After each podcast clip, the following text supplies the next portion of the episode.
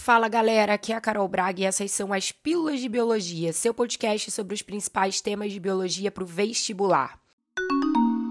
A pílula de hoje é sobre epistasia, o tipo de interação gênica mais cobrado no vestibular.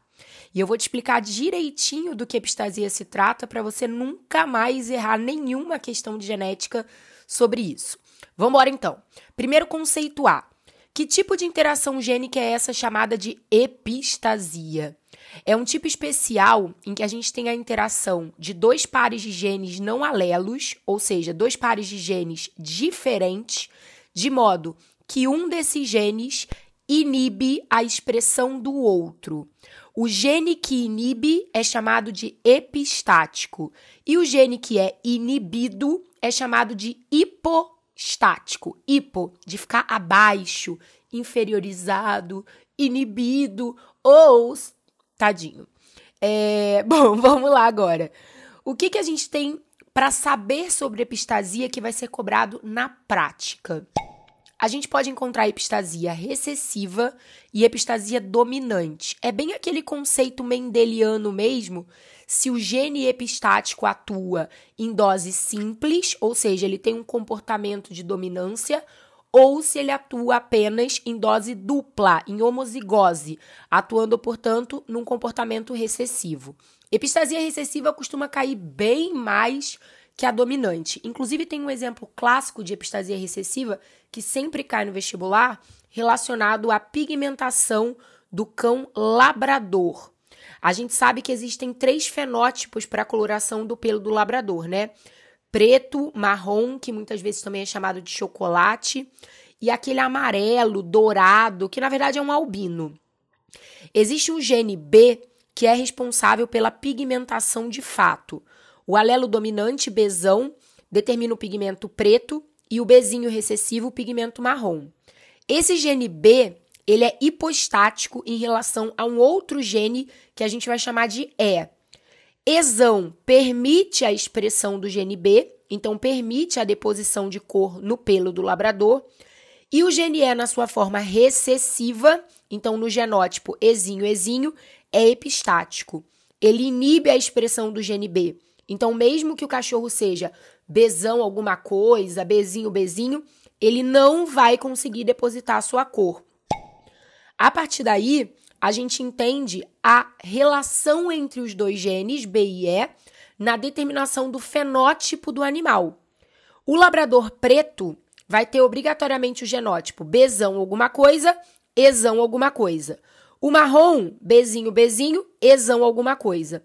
E toda vez que, independente da combinação genotípica do gene B, aparece o genótipo Ezinho, Ezinho, ou seja, o epistático, o labrador vai ser amarelo, que é o dourado, é o albino. Ele não vai conseguir expressar as características determinadas pelo gene B.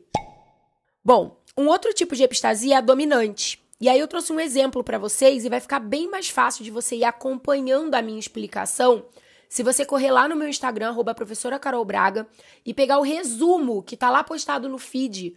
E aí você vai conseguir, pelo resumo, ir acompanhando tintim por tintim do que eu tô te falando aqui. Bora então.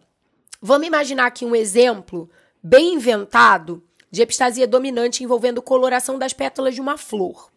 Vamos imaginar que existe um gene C cujo alelo Czão dominante determina o pigmento vermelho nessas pétalas e o seu alelo recessivo Czinho, pigmento amarelo.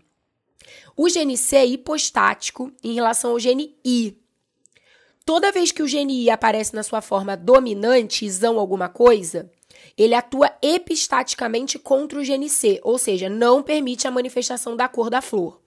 Já na sua forma recessiva, izinho, izinho, o gene C pode se manifestar naturalmente e a flor vai ser vermelha ou amarela. Dessa forma, toda vez que o genótipo da planta for Czão alguma coisa, izinho, izinho, ela vai ter pétalas vermelhas.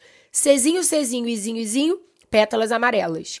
E independente da combinação genotípica para o gene C, se aparece isão alguma coisa, automaticamente as pétalas vão ser brancas, ou seja, sem cor, porque o isão não vai deixar a expressão do gene C acontecer. Galera, a partir daí é deitar e rolar. Uma dica muito importante que costuma cair muito é lembrando que quando os genes hipostático e epistático se segregam de forma independente, ou seja, se localizam em pares de cromossomos diferentes, eles obedecem à segunda lei de Mendel. Então, se você tem um cruzamento de dois indivíduos duplo heterozigotos em segregação independente dentro da epistasia, você sempre vai partir do princípio que os descendentes vão apresentar a proporção fenotípica tipicamente mendeliana do 9331. 9 é a fração dos dois genes em dominância. 3, a fração de um gene em dominância e o outro recessivo. E 1, os dois em recessividade. A partir daí, é só você aplicar bem a sua legenda de genótipos e fenótipos e interpretar corretamente o que vai acontecer. Não tem erro, é muito, muito, muito fácil. Se você quiser aprender mais sobre epistasia sobre N outros temas muito cobrados de biologia no vestibular, eu tenho um convite especial para te fazer. Lá no meu Instagram, arroba professora Carol Braga, além de encontrar o resumo dessa pílula e de todas as outras pílulas postadas aqui, na hashtag Pílulas de Biologia, Pílulas com Acento, Lá no link da bio você vai encontrar um convite para vir fazer parte da minha comunidade de biologia no Telegram. E se você for vestibulando de medicina, eu tenho certeza que você vai amar fazer parte dessa comunidade. Toda quinta-feira às 20 horas tem aula ao vivo no meu Instagram e lá no Telegram eu disponibilizo vários materiais gratuitos para vocês. Espero muito que você tenha aprendido tudo sobre epistasia. Semana que vem tem mais. Beijo e tchau.